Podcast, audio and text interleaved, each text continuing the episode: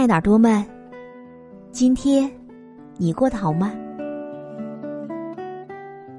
这里是由喜马拉雅为您独家出品的《不再让你孤单》，我是时光煮雨。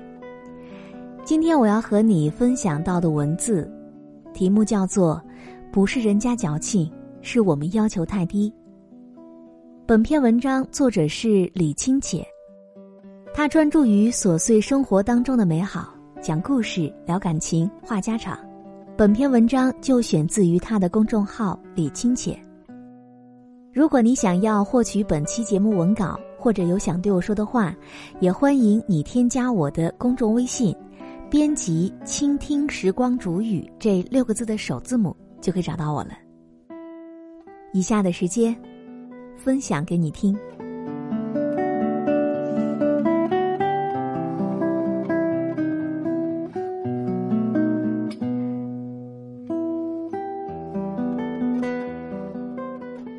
的时候，我乘坐电梯，听到两个姑娘闲聊。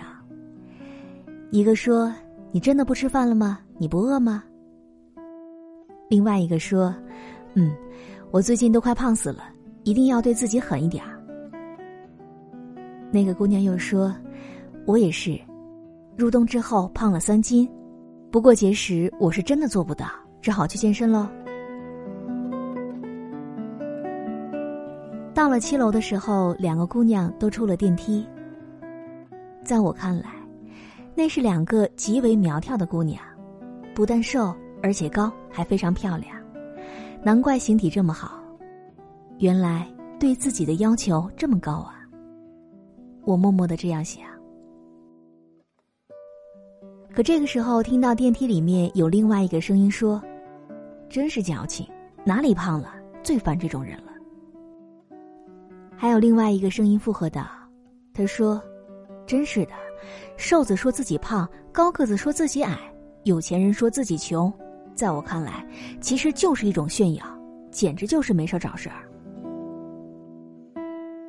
到了十五楼的时候，这两位也出了电梯，依然在愤愤不平的吐槽那两个自称胖的瘦的姑娘有多么烦人。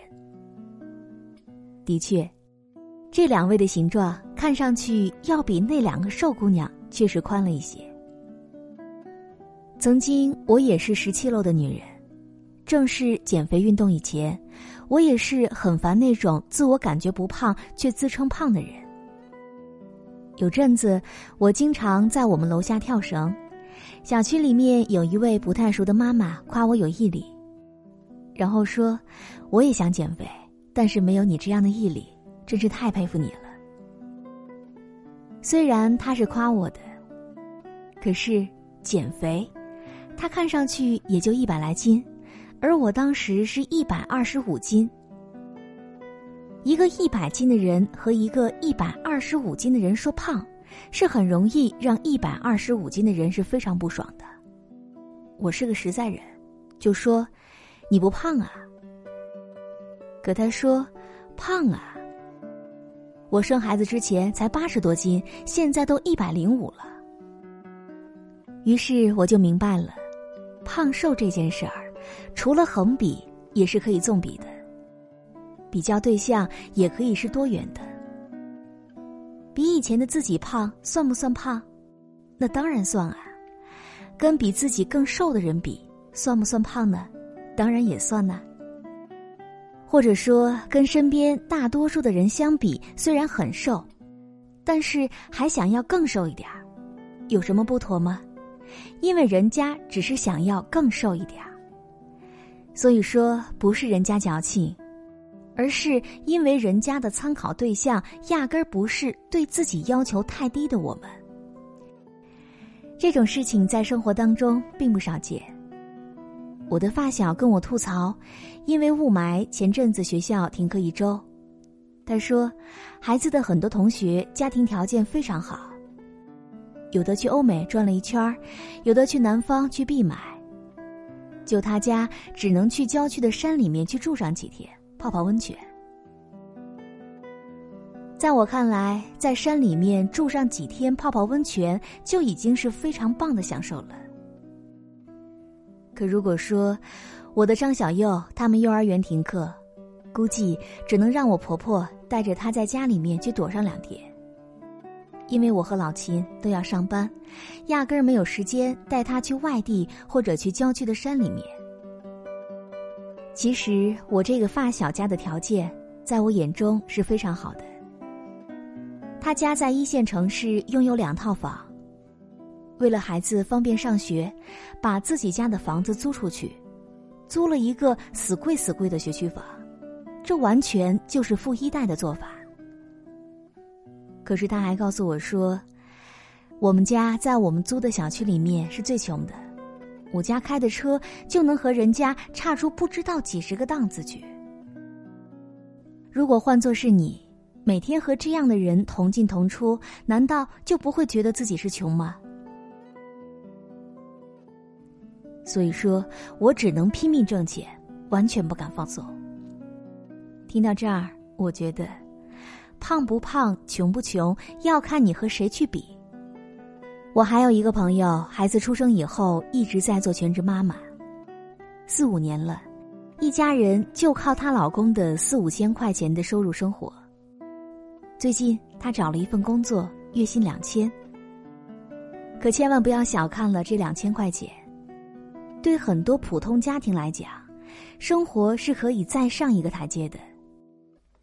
所以说，他每天都是喜气洋洋的，觉得手头宽裕了很多，生活富足的不安于现状，月薪两千块的反倒很知足，只因为比较对象不同，心态也就不一样了。我发小是和更有钱的人比，想鞭策自己。而我这个朋友，则是和从前的自己去比，知足常乐。有一些人可能会觉得我这个发小哭穷是装，是矫情，人心不足蛇吞象啊，多少钱才算是个够啊？可问题是，人家说自己穷，并没有向咱们借钱的意思呀，也绝对不是为了不让咱们向人家借钱，人家只是不安于现状罢了。想要更有钱一点儿，这也没有什么毛病吧。所以，这并不是人家在炫耀，更不是矫情，而是咱们自己对自己的要求太低了。事实上，有大多数的人，尤其到了一定层次的人，只会跟比自己更强、更优秀的人去比，而不是跟比自己更差、更弱的人比。所以。有一位富豪曾经说过：“每天起床，我都会看一眼福布斯的排行榜，如果上面没有我的名字，我就去工作。”所以说，所处的层次不同，境界也就不一样，对自己的要求也会不一样的。可怕的，不是人不努力，而是比你更优秀的人比你更努力。比你对自己的要求还要更高。很多人看来，一个比咱们自己美，或者说比咱们富，再或者说比咱们身材好、学习好的人，是不应当去抱怨的，或者说他们就应该安于现状，甚至应当沾沾自喜的。可偏偏有人就是喜欢唧唧歪歪的。我们宿舍有一位姐妹学习特别好，大二那年。英语六级成绩出来了，他非常沮丧，说自己考的不够理想，说着说着眼泪都流下来了。我最羡慕的人家哭了，拉着他去吃冰激凌，全当安慰了。见他情绪好了一些，才问他到底考了多少分。他回答说七十三分，而那时候六级是百分制的，而六十分就已经算是考过了。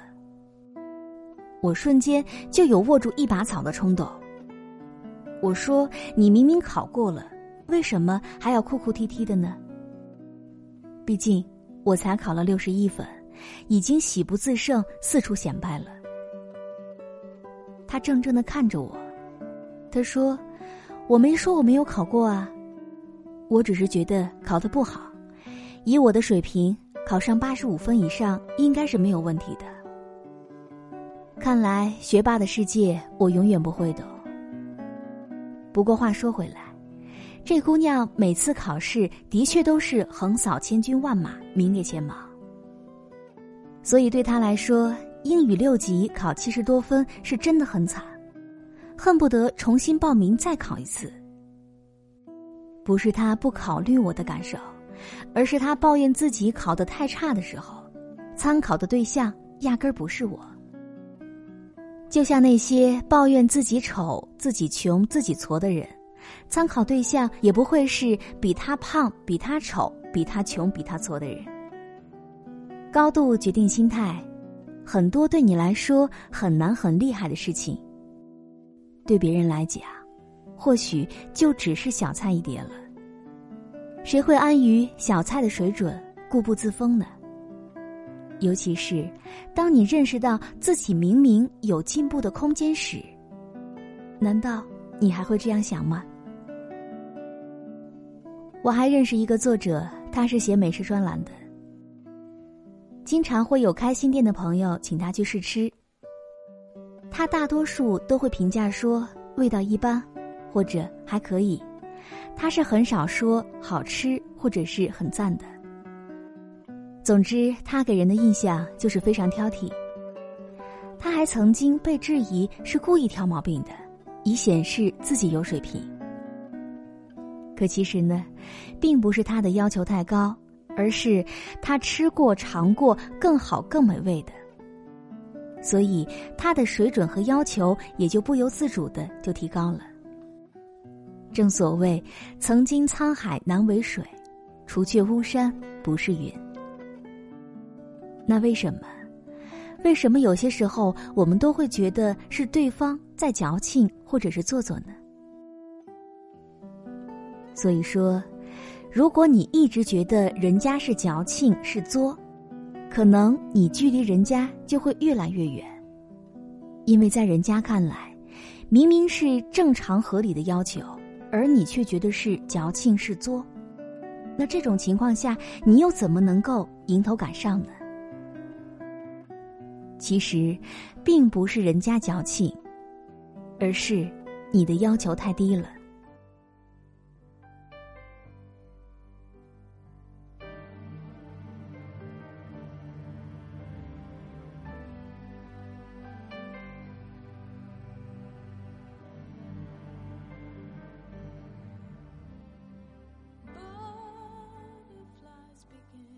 好了，我亲爱的耳朵们。今天的故事就和你分享到这里。如果你也喜欢时光煮雨的声音，欢迎你在本期的节目下方留言点赞，也可以打赏给我哟。好了，我们下期节目再见。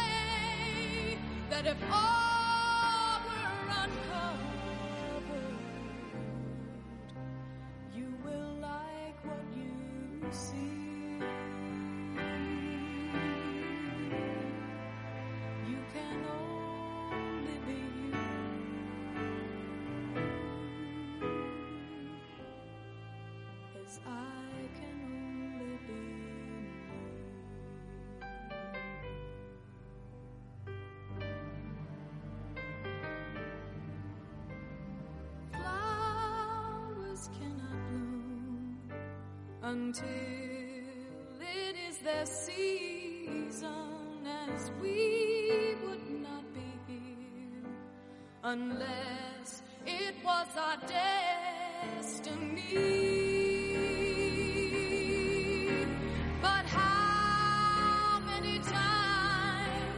happy